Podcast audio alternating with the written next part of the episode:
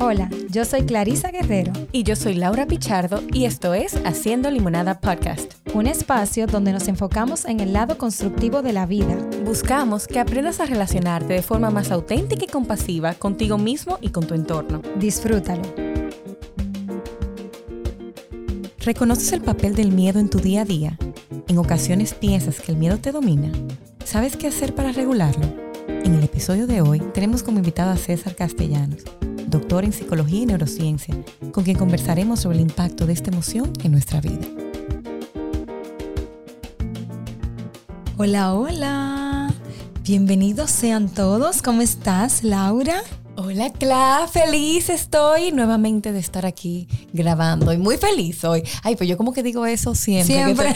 yo voy a tener que comenzar con otra, eh, de otra forma. Muy feliz hoy porque tengo un invitado súper especial que mm, para mí fue importantísimo en mi proceso de, de entrar a la vida eh, de psicóloga y, y, de mi práctica clínica, porque César fue una de las per primeras personas que me dio oportunidad y que todavía, aunque no estoy en IDECIP, me abre las puertas para que vaya de vez en cuando a dar algún taller. Así que para mí es un placer, César, tenerte aquí conmigo. Mm, Bienvenido. Gracias, muchas gracias, muchas gracias por tenerme acá. No, tú sí estás en IDECIP. Sí, sí. Sí, sí, sí. De que si no lo sabía, sigue. Tú vas a veces, pero, Yo pero voy. tú estás. Claro. Soy miembro eh, que no estoy presente todo el tiempo, pero estoy Sí, cuando sí, me sí, necesitan. Consultora externa. Ay, por supuesto, y permanente. César, te, te Además que eres profesora de los Claro. diplomados. en que ya viene, que ya viene. Que ya viene. El de terapia Sí. sistémica. Terapia sistémica post pandemia. Pues pa- ese sí es Sí, fuerte. sí. The Return. se llama, que le vamos a poner así. Strike back. Ay, sí. Eh, a ver, César, justo te decíamos, Clarisa y yo, que ideamos este tema del miedo porque vamos a partir de algo claro. Eh, todos sabemos que el miedo es una emoción básica, es instintiva, que va a Es surgir, correcto, que va a surgir, Así es. que como surge se va, Es necesaria. es necesaria porque me da una supuesto. información relevante que me habla de, de algún peligro. Sin embargo, sin embargo, nos sorprendemos cómo en el día a día pareciera que muchas personas es un, mie- es un, eh, viven desde el miedo, que es un- una emoción que se desborda, que es un sentimiento que se va desbordando al punto que me afecta mi funcionamiento, mi- mis relaciones interpersonales, eh, La salud. la salud. Y, y pre- precisamente para en- adentrarnos un poquito más, ¿qué pasa con el miedo a nivel cerebral? ¿Qué es lo que, qué es lo que sucede? Ok, bueno, a nivel cerebral, el miedo es una respuesta, como bien definiste, eh, adaptativa, una respuesta eh, diseñada o evolucionada para salvar nuestra vida. O sea, tenemos miedo, sentimos miedo, porque nuestro cerebro tiene toda una red de respuesta organizada en una estructura llamada sistema límbico, que es más o menos el cerebro medio. Entonces, para que nos ubiquemos así, es como si, si usted mira el cerebro así todo arrugadito como se ve desde fuera, pues está como en el centro, adentro, en lo profundo. Esa estructura, sistema límbico, tiene una serie de subestructuras que están diseñadas precisamente para responder frente a situaciones que son potencialmente amenazantes para la vida. De modo que eh, si nuestro cerebro detecta que algo es amenazante, potencialmente, ¿verdad? Amenazante a nuestra vida, va a activar esos circuitos gobernados por una, un eje que va desde el hipotálamo hasta las amígdalas y eh, las cápsulas suprarrenales a nivel de los riñones, donde hay todas unas reacciones químicas y eléctricas que preparan a nuestro cuerpo para tener más fuerza, más potencia, más energía, más capacidad de ver cosas, más capacidad de escuchar cosas, más capacidad de detectar mm, situaciones. Y eso garantiza, no, no garantiza, pero maximiza la posibilidad de que escapemos de esa situación que nos puede generar daño o nos puede matar, o que tengamos la capacidad de enfrentar esa situación y vencerla, ¿no? Eh, la primera reacción es escapar, Sí. pero si no podemos escapar, vamos a enfrentarla. Eh, si esto es lo mismo, esto, esto ocurre en todos los animales mamíferos, exactamente igual. O sea, si usted agarra un ratoncito y lo, y lo y va con una escoba detrás de él dándole escobazo, el ratoncito va a escapar. Claro. va a buscar escapar. Pero si usted lo acorrala en una esquina, el ratoncito le va a brincar encima, porque se va a enfrentar la situación, porque después de eso lo que le queda es morir. Entonces lo que va a hacer es tirar el resto. Entonces nosotros, igualito, con los mismos mecanismos que el ratón, con los mismos neurotransmisores que el ratón, con las mismas estructuras cerebrales que el ratón, que el perro, que el gato, que el mono, que la jirafa, que el gorila, con las mismas, porque eh, a ese nivel los cerebros de los mamíferos son idénticos. Sí, Nos diferenciamos en el nivel superior, sí. pero a ese nivel somos idénticos. Entonces vamos a reaccionar igual. Si tenemos una situación, un, eh, un perro eh, lleno de espuma en la boca, gruñéndote y mirándote feo. Ay, sí. Yo me entrego ahí. Ajá. Sí, hay una reacción que es parálisis. Esa Sí, es una reacción Esa es la mía. que es parálisis. Esa es una reacción todavía más antigua Sí, sí. que es propia de algunos animales no mamíferos que son presa de otros animales que solo los ven cuando se mueven. Mm. ¿Ves? Por ejemplo, los lagartijos. Ay, pero pensaba que me, me gustó. Sí. Por ejemplo, la lagar- los lagartijos. Los lagartijos son presa de algunas aves que eh, los, los agarran, ¿no? Los ven y los agarran. Pero si ellos no se mueven, en la retina de esas aves ellos No desaparecen. Uy. Entonces ellos han aprendido a quedarse frisados para desvanecerse, como para nosotros es un vestigio evolutivo, por ejemplo, si cuando éramos niños, bueno, todavía a veces de adultos, tenemos mucho miedo en la noche y nos quedamos así como arropados, pero ni sin movernos, como sin movernos, ¿no? Es la es la, la fantasía de que si yo no veo, no me ven. Claro. Entonces lo que tú dices es, a ver, esta respuesta adaptativa que a nivel cerebral se, bueno, desde el sistema límbico Sí. pasa toda esta información que va a las amígdalas, que produ- provoca una respuesta. A las amígdalas cerebrales. Cerebrales, Para que, cerebrales, para que claro. quienes me escuchan, Que- ¿verdad? No diga, ay, Dios Sí. mío, me quitaron a las mí me quitaron las amígdalas. amígdalas, ya se me fue. Ahora no sé qué hacer con el miedo. Entonces, claro, en este momento donde tengo un peligro real, me es funcional. Por supuesto. Ahora, de repente yo estoy manejando y experimento una sensación muy parecida a todo esto. Sí. O estoy que voy para un avión y, y Sí. experimento una situación. O, o simplemente estoy en una reunión de trabajo y, experimento corporalmente, corporalmente, la misma sensación La misma. como si estuviera con O el perro. Similar al menos. Ajá. Similar. Técnicamente se dice topográficamente similar. Eh, sí, pero eso es algo que solo lo puede hacer el ser humano. ¿Ya? Aquí ya nos separamos. El ser humano es el único mamífero, eh, y de hecho el único ser vivo, que es capaz de tener miedo a cosas que no están. ¿ya? O sea, eh, todos los animales mamíferos tenemos miedo ante lo que es. Pero el ser humano es el único que, además de eso, puede tener miedo ante lo que pudiera ser. Mm. Ningún otro animal puede hacer eso, porque tener la capacidad de saber qué pudiera ser es una función de nuestra corteza cerebral, anticipar exactamente, que nos permite, nos permite, nos permite planificar, nos permite hacer cosas que, bueno, organizarnos en la vida, pero eso significa que podemos ponernos hacia adelante, o sea, que podemos pensar qué va a pasar mañana. Sí. ¿ya? Eso no lo puede hacer ningún otro animal. Eso nos da muchas ventajas, pero también nos coloca Sí. en un riesgo, porque entonces podemos pensar, ¿y si tal cosa? ¿Y si salgo a escuchar el programa y me mata sí. un carro? ¿Y si llueve y yo no tengo sombrilla? ¿Y si entonces comenzamos a anticipar situaciones que pudieran generarnos miedo. Repito, usted jamás va a ver a un gato acostado, durmiendo plácidamente, que de repente se para y se va corriendo por si viniera un perro. Sí. Sí. Eso no va a ocurrir. Ni va a haber un venado que se va corriendo por si llega un león. No. Si llega el león, se manda. Mm. Si llega el perro, se manda. Pero no por si acaso viene y llega un perro. No. El ser humano sí. Entonces, eso hace que nosotros tengamos una fuente adicional de información a nuestro cerebro que nuestros primos mamíferos no tienen, que es el pensamiento. Entonces nosotros podemos informarle a nuestro cerebro, hay un peligro porque lo estamos pensando. Sí. Y nuestro cerebro no sabe distinguir.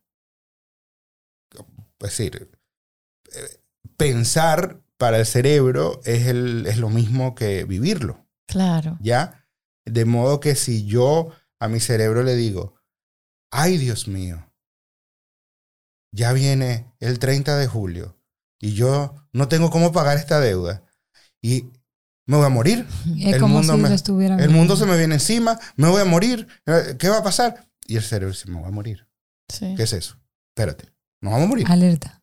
O sea, qué, qué qué todos los interesante, circuitos. César, porque entonces como el cerebro eh, tiene esta información, pero no discrimina de si esto es No. presente Real o no. no, no. lo discrimina. es presente o no es Y presente, la si es real o no es real. No, no lo discrimina. Y la razón por la que no lo discrimina es porque cuando eso llega, es decir, la- el mecanismo por el cual eso llega al sistema límbico es un mecanismo químico eléctrico que es el mismo. O sea, no... Claro. eh, es, es- yo generalmente para explicárselo a las personas les digo, es como el bombillo con la luz de la energía eléctrica de la calle o con, o con una planta o con un inversor. El bombillo no sabe de dónde viene la luz. Le llega la luz Y, Y prende.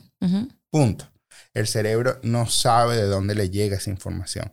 Si le llega de los sentidos o le llega del pensamiento. Simplemente le llega y prende. Y en este caso prende los circuitos para responder frente a una situación potencialmente amenazante a la vida.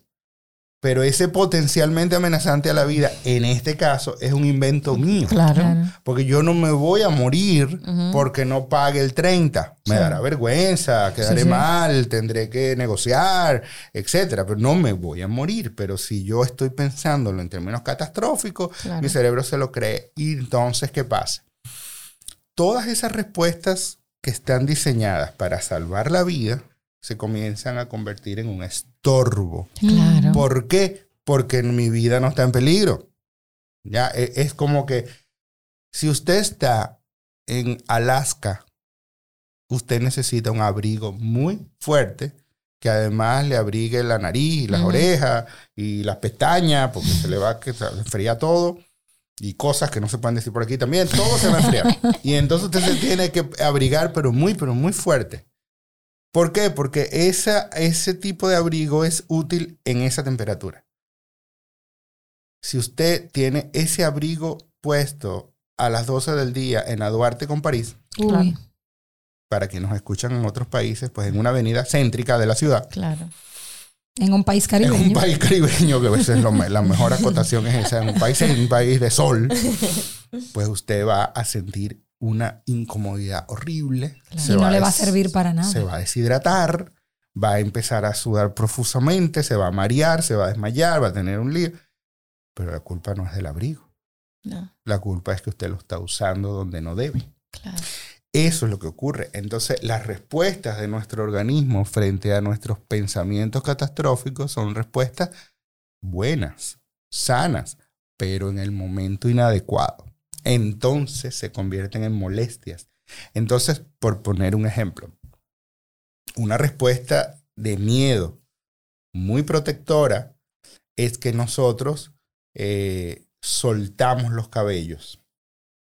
Es una respuesta evolutiva porque en, muchos de, digo, nosotros hemos diseñado armas, ¿verdad? Pero eh, antes de tener armas, y las armas tienen muy poco tiempo, antes de tener armas, peleábamos con uñas y dientes, con garras y dientes, y nos jalábamos los pelos.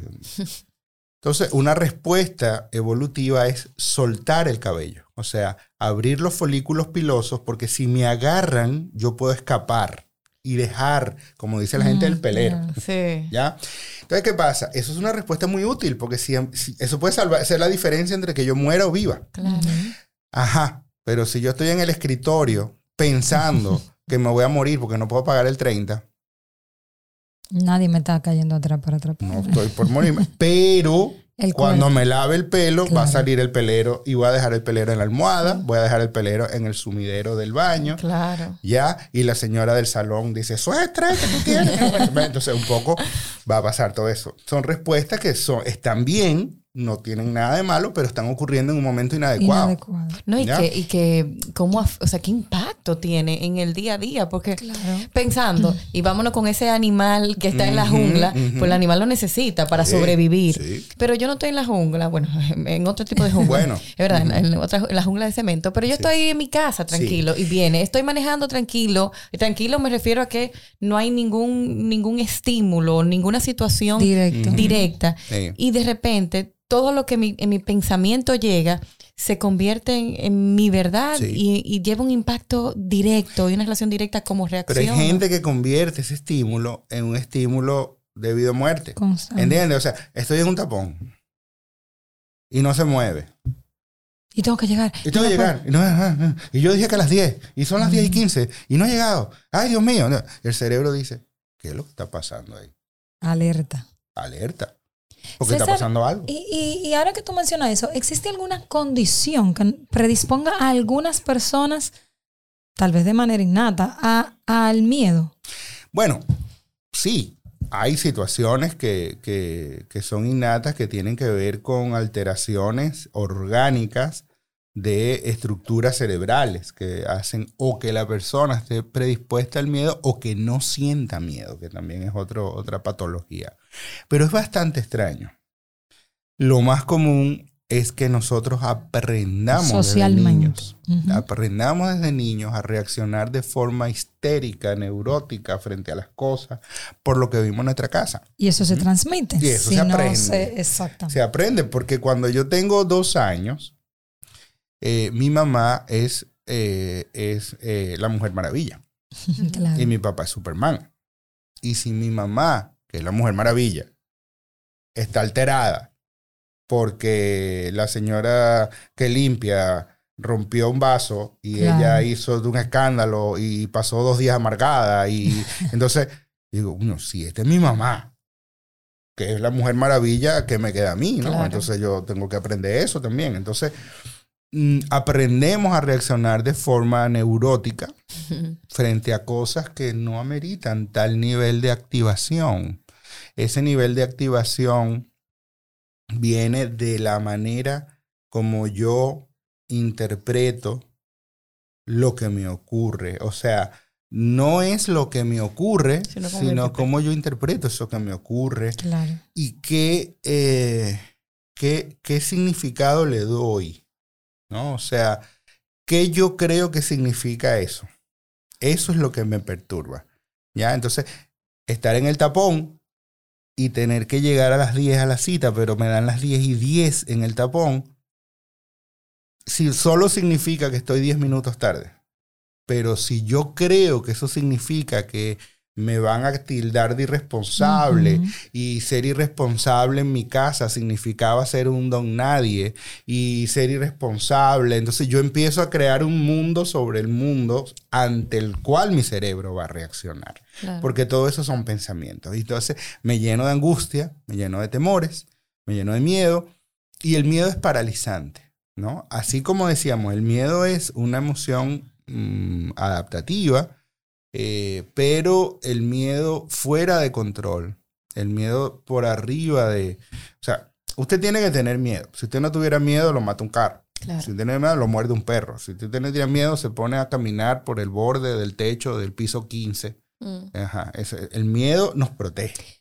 Y eso te quería preguntar, ¿cuál es la diferencia entre el miedo racional e irracional? ¿Y cuál es la relevancia de uno determinarlo para trabajarlo? Porque tal vez una persona no se está dando cuenta que su miedo es irracional porque ha vivido toda la vida así. Sí, ah, no, sin duda, eso pasa.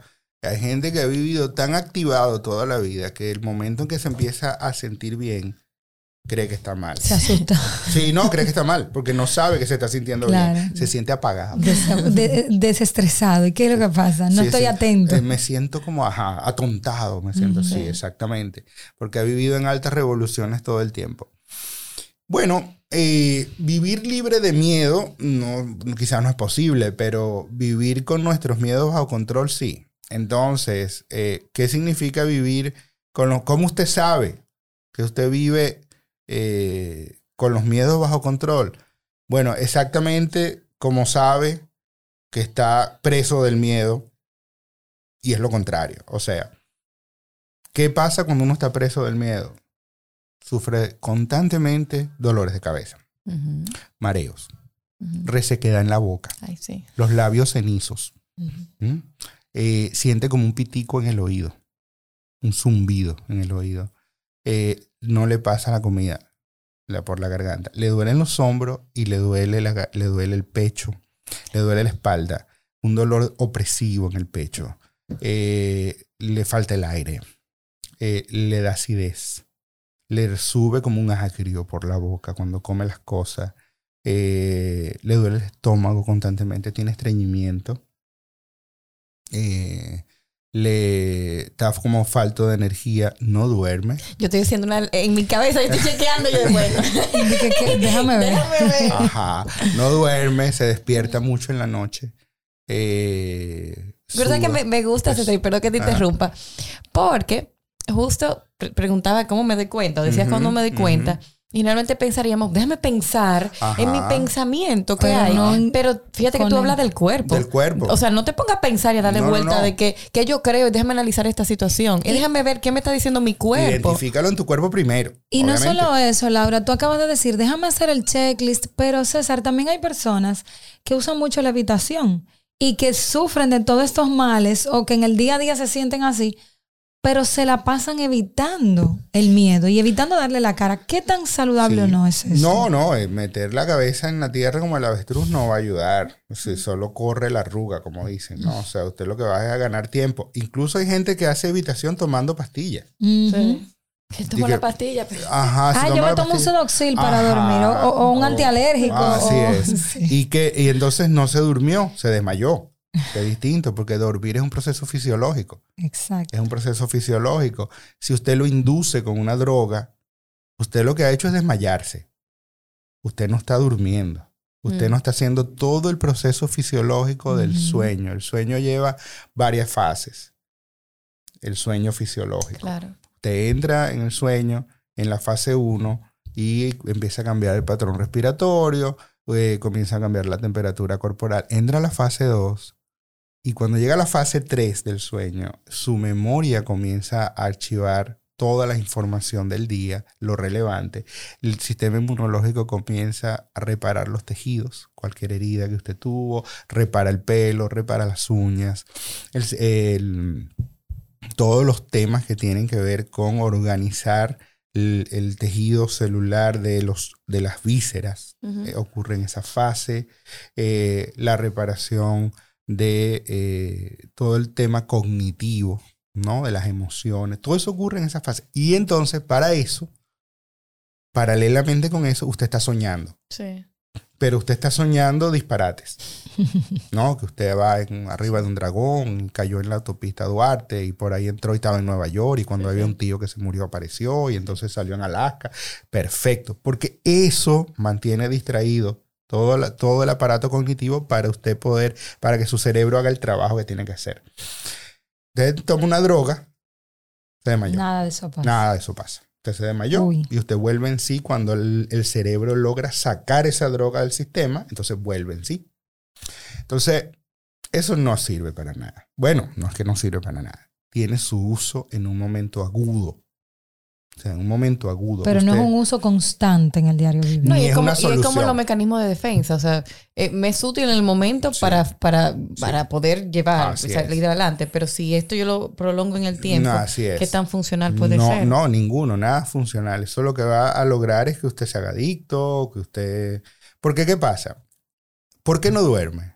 No duerme porque usted tiene activado un, un mensaje en su, en su cuerpo, en su cerebro, que dice, nos vamos a morir. Sí. Entonces, o hay un peligro.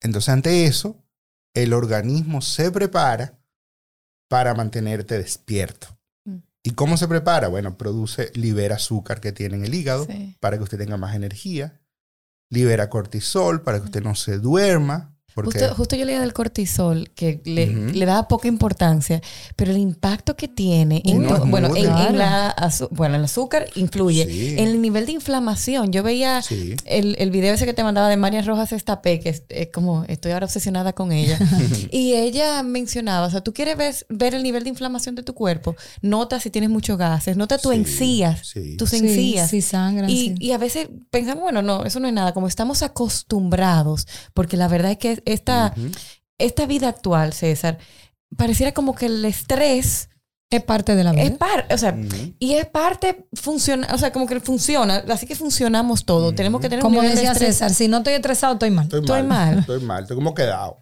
Pasmado. Pero entonces tú escuchas continuamente personas que están muy cansadas, que Sí, duermen, que duermen, pero no, no, no, No descansan, eh, que están alteradas, que están irritadas. O sea que claro, que todo esto que pasa a nivel cerebral Sí. tiene un impacto directo. Y efectivamente es una respuesta inflamatoria. O sea, el organismo entero sufre una respuesta inflamatoria cuando está bajo esas circunstancias. Lo que pasa es que esas circunstancias, eh, esas circunstancias están diseñadas para salir de un peligro y ni- no hay nada en la naturaleza que mantenga un peligro por dos días, por tres días. Los Mm. peligros ocurren una hora, dos horas, un Y día. ya. Ya, y tú, ¡pac! el organismo entra en funcionamiento normal. Pero cuando usted tiene un pensamiento catastrófico activado, usted está forzando ese sistema por meses. Y, y tú dices un pensamiento catastrófico, y lo he visto en personas que no es solamente de que algo puede pasar y me afecta. Ujú. Muchas personas que piensan que yo puedo hacer algo. Tenía Ujú. justo alguien ayer que me decía, y si yo tengo un pensamiento de que yo un día puedo matar a alguien, Ujú. pero yo no lo quiero matar, pero me llegan esos pensamientos. Y vivo Y todo el tiempo desde el sufrimiento de que si esto puede ser, si hay una persona mala que habita en mí. Sí, es como una, es muy neurótico, eso es muy neurótico, es una, una forma muy neurótica de leer la realidad. ¿M? Pero nueva vez, y, y esto me parece que es importante para, para quienes nos escuchan acá y están preparándose su limonadita ahí, este, el, eh, todas esas respuestas que dijimos antes, dolor de cabeza, que si le reseca la boca, que si los labios se le ponen ceniza, que le duele el cuello, que le duelen los hombros, que le duele el estómago, que le duele el pecho, orina con frecuencia, le da esterrimi- estreñimiento. O sea, con frecuencia quiere decir con más frecuencia de lo normal. Entonces va al baño y hace tres goticas. Pero cree que se estaba reventando. Sí. Pero cuando baño son tres goticas. Entonces vuelve a los 15 minutos, otra vez siente ganas de hacer pipí y vuelve tres goticas más. Todo eso es normal. ¿Mm? Es normal. Lo que no es normal es que usted haya activado eso cuando no es está necesario. pasando. ¿no? Porque cada una de esas cosas tiene una función. Claro. Usted va a orinar cada 15 minutos porque el cerebro le está diciendo, tienes que descargar cualquier peso innecesario porque en cualquier momento vamos a salir corriendo. Claro. Entonces, ¿qué es lo más que yo puedo botar? Líquido. Rápido es lo único que puedo botar es líquido. Entonces la vejiga tiene una orden de descargar. El organismo suda. Le sudan las manos a la gente. ¿Por qué? Porque necesito hacerme resbaloso por si me agarran. Yo poder escapar. Qué hermoso ¿Eh? el, el, el, el sistema. Sumamente sabio. Aprieto los dientes. Las personas aprietan los dientes durmiendo. Sí. sí. Sí, El se llama bruxismo. ¿Pero por qué? Porque todos los mamíferos, cuando estamos amenazados, nuestra primera respuesta es enseñar los dientes al enemigo. Manda. ¿Sí? Como los perros, como los... ¡Ah! ¿Ya? Todo el mundo tiene la imagen de mami cuando yo era chiquito diciendo, mira muchacho, que-", con los dientes, mostrándome los dientes, es una respuesta amenazante. Todos los mamíferos lo hacemos. Entonces apretamos los dientes y luego lo que pasa es que nos duele los músculos Claro. maceteros, los músculos, nos desgastamos el esmalte. ¿Por qué? Porque eso no está hecho para que usted lo haga por meses. Eso está hecho para que usted lo haga por minutos. Eh, César, ¿y qué pasa con las personas que viven realmente una situación traumática? Y al vivir esa situación traumática, entonces se quedan sobreactivados. Ajá, así es. O los que están todo el tiempo eh, pensando qué puede pasar, anticipando. ¿Cómo pueden empezar a gestionar este miedo? Porque Y- y realmente es frustrante vivir desde el es. miedo. Y quizás, Clay, conectar, porque me gusta cuando sacas el tema del trauma. Conecto con lo que tú decías, que el cerebro entonces no distingue y de Claro. repente eh, este trauma pasó en mi vida hace Yo, era, yo tenía 5 años, tengo ahora Ujú. 50 años. Sin embargo, cada vez que se activa en el presente, es como si otra vez, lo- la es, misma lo respuesta, lo misma respuesta. Y ojo. Laura, que se active, porque yo me he encontrado con muchas personas que entienden identificar que que se active es que yo tengo un recuerdo explícito de eso. Que se active quiere decir que algo evocó en mí que yo volviera a tener las mismas sensaciones, una persona, una situación, algún evento específico. Así Entonces, es. ¿cómo puede una persona gestionar eso? Hay distintos niveles de gestión, digamos, dependiendo de, de cuál es la circunstancia. Por ejemplo, una cosa es un estrés postraumático, como estás definiendo. Yo viví una situación, me atracaron, no sé, me, secuestraron, estuve en la guerra, me asaltaron en mi casa, me amarraron, me amenazaron que me iban a matar y yo casi me vi muerto. Bueno, ok, pasó. Tuve un accidente de tránsito horrible. Bueno, en ese caso, lo que está ocurriendo es que el cerebro revive, como bien decía Laura, revive con cualquier estímulo, revive esa, esa circunstancia y entonces reacciona. Digamos, yo tuve un accidente de tránsito horrible, me salvé, pero quienes iban conmigo murieron y bueno, fue una cosa terrible, fea. fe- De repente yo oigo un frenazo en la calle Y me- y mi organismo empieza, brum, brum, todo, todo, empieza a revivir aquello. Yo no lo estoy reviviendo en el pensamiento, mi organismo lo está reviviendo en la reacción. Me lleno de pánico, empiezo a sudar, tiemblo, no me tengo que sentar, me pongo pálido, me mareo. ¿Y qué te pasó? No, no, dame un momentico, déjame coger aire, no sé qué. Ay, denle agua con azúcar. La gente le da con azúcar siempre. Ah, azúcar, sopla, lo sopla. Ah, Bueno, ok. Eh, Todo eso va a ocurrir varias veces. Claro. ¿Por qué? Porque cada vez que, que, que yo escucho, ¿verdad? O a lo mejor huelo el olor a gasolina que me caía encima cuando yo estaba atrapado en ese carro y, y, la- el tanque de gasolina roto y la gasolina entrando y entonces yo estaba impregnado de gasolina. Entonces el olor a gasolina me, revo- me, me evoca. Eso, eso es un plano. Ese plano es un poco más como aprender a disociar el pensamiento de la reacción. Y para eso los psicólogos tienen eh, técnicas, ¿no? Me Técnicas. encanta porque él dice los psicólogos, esa gente con la Ellos que yo, allá. ellos que no, que yo no trabajo con esa persona. esos seres. Eh, tienen técnicas, ¿verdad? De, de- de sensibilización sistemática, Claro. de aprender a identificar los pensamientos para sustituirlos y con eso cambiar las reacciones. Y bueno, y la persona se puede beneficiar de, un- de una intervención de ese tipo. Otra cosa es una fobia, Ujú. Que es un miedo totalmente irracional, Irracional. Porque en este caso era racional, había ocurrido algo, pero una fobia es irracional. Ahí no hay nada que haya ocurrido estricto sensu que genere ese miedo, pero tú lo estás interpretando así.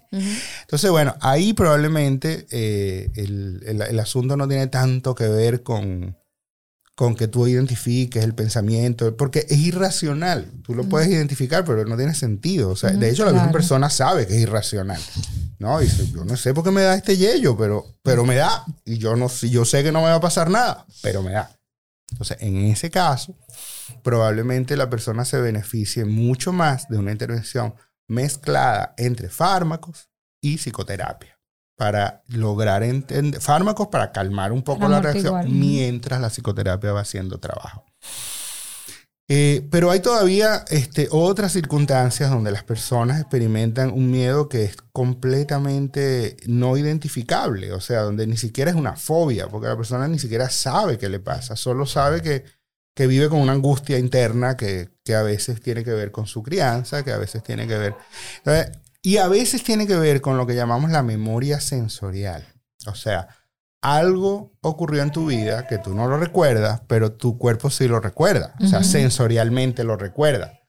Eh, por ejemplo, este señor, recordando ahora un caso particular, este señor eh, tenía fobia, no fobia, pero se ponía pálido, sudaba cuando tenía que hablar en público. Mm. Y resulta que se pensó que tenía que ver con miedo escénico y todas esas cosas, pero no, no, al final, al final, después de muchas cosas que, que estuvimos trabajando, él se dio cuenta que tenía que ver no con hablar en público, sino cuando se ponía corbata.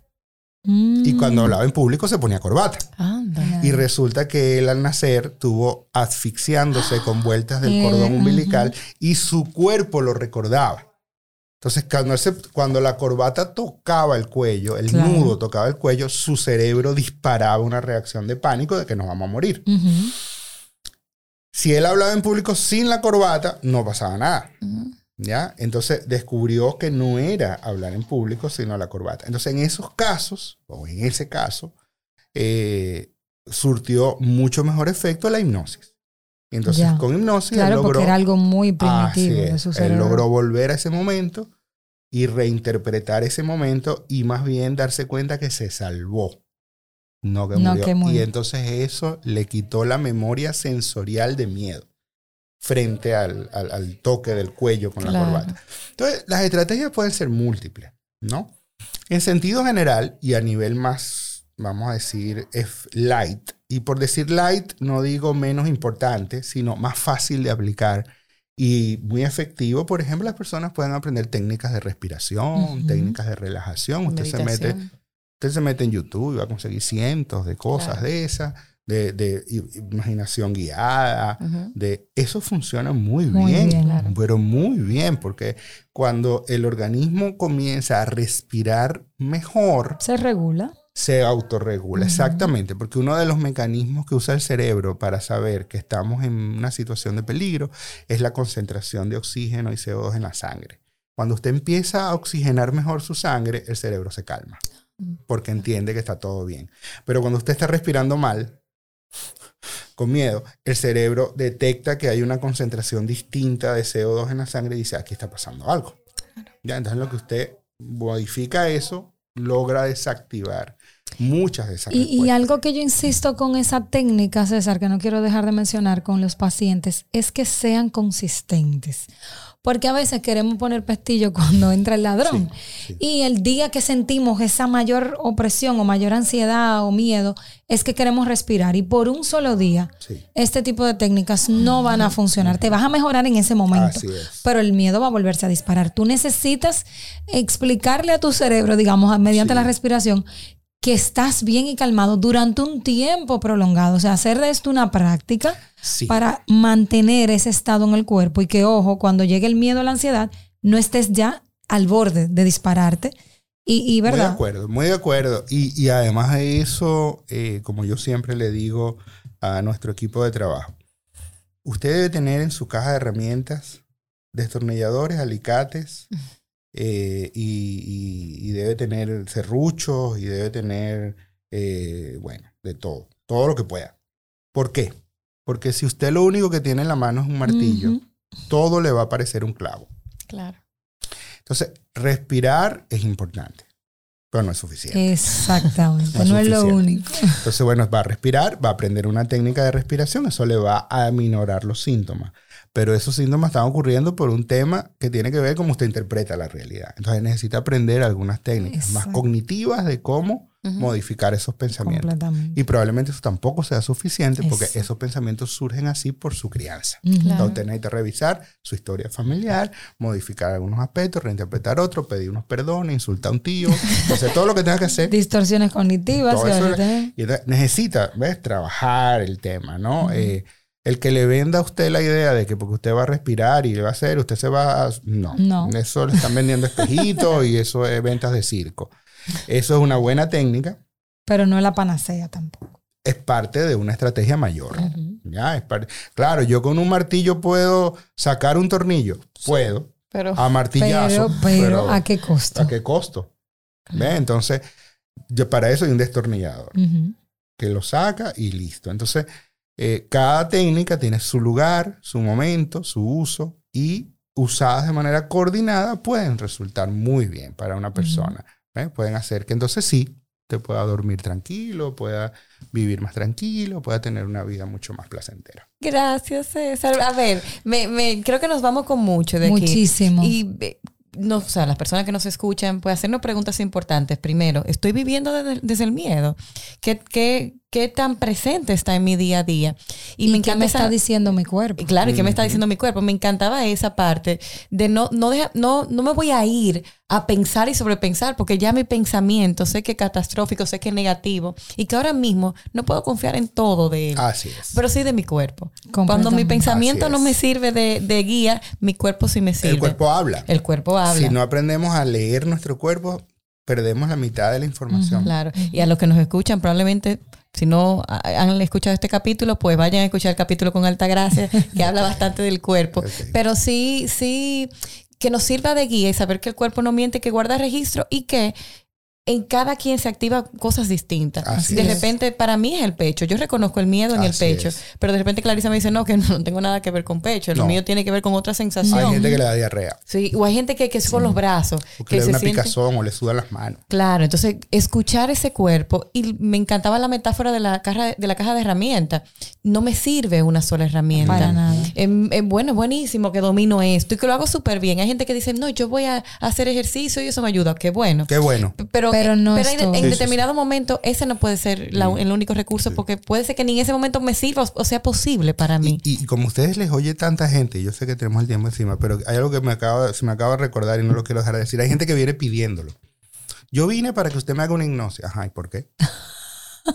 No, porque yo me dijeron que para el miedo. No. Para que busque. No, no, o sea, usted Vamos a empezar del principio. es una herramienta que si, si hace falta la usamos, pero no. Si yo no llego a una clínica, dicen, yo vengo para que me haga una resonancia, pero tiene que ser General Electric el resonador, porque si no, no, ¿qué es eso? O sea, usted viene, Claro. vamos a hacerle el proceso, o sea, usted no tiene que meterse en ese tema. No, y eso es verdad que hay gente que, que llega a terapia Sí. y me dice, Sí. no, porque yo lo que quiero es esta técnica que escuché. Sí. Bueno, no, pero- y, y que ahora hay tanta información en redes que hasta te dicen, yo vi en tal red Claro. que eso es tal cosa y yo tengo tal diagnóstico y tú dices, Claro. bueno, espérate, vamos a O evaluar. tiene que ser con este estilo de terapia. Sí, te dicen, sí, no, sí, si es ansiedad, sí. tiene que ser solamente con este estilo de Ajá, terapia. Y tú, ajá. "Pero vamos a explorar. Y cuando me venís, si quieres ansiedad, aquí, aquí hay un tema más. Exactamente, o sea, que entréguese a la experiencia. Gracias, César. Gracias de verdad Con por esta gusto. conversación. Ahora viene un momento importante. Un. Necesito que te eh, limpies ese cerebro. Que haga una poda en este momento. de todo. Y que, bueno, Clarisa va a compartirte un pedacito de una frase y tú la ¿Ok? completas. ¿Cómo no? De acuerdo. Adelante. Ok. Lo que no se afronta, Se sufre. en el presente se encuentra Todo lo que es posible vivir la infelicidad es es la consecuencia de no vivir plenamente. el mejor aliado Tú mismo. ar- ante lo desconocido. Enfréntalo. ¡Súper! qué ¡Qué bien, qué chulo! hermoso. Ey, pero te quedó ahí, ¿no? Lo, lo vamos a anotar y lo vamos a pegar así para leerlo todos los días. Es como un mantra. Muchísimas gracias a los que nos han escuchado. Por favor, pueden seguir a César en César Castellanos 2. Allí está César con muchísima información también. Están en IDECIP. Ya escucharon que próximamente empieza eh, el diplomado y muchísimas otras cosas más que siempre están en, en procesos de formación. Y también nos pueden seguir a nosotras en haciendolimonada.podcast en todas las plataformas de reproducción digital. Y ahora sí, César, déjanos con la limonada del día. Bueno, la limonada del día de hoy es la vida comienza donde termina el miedo.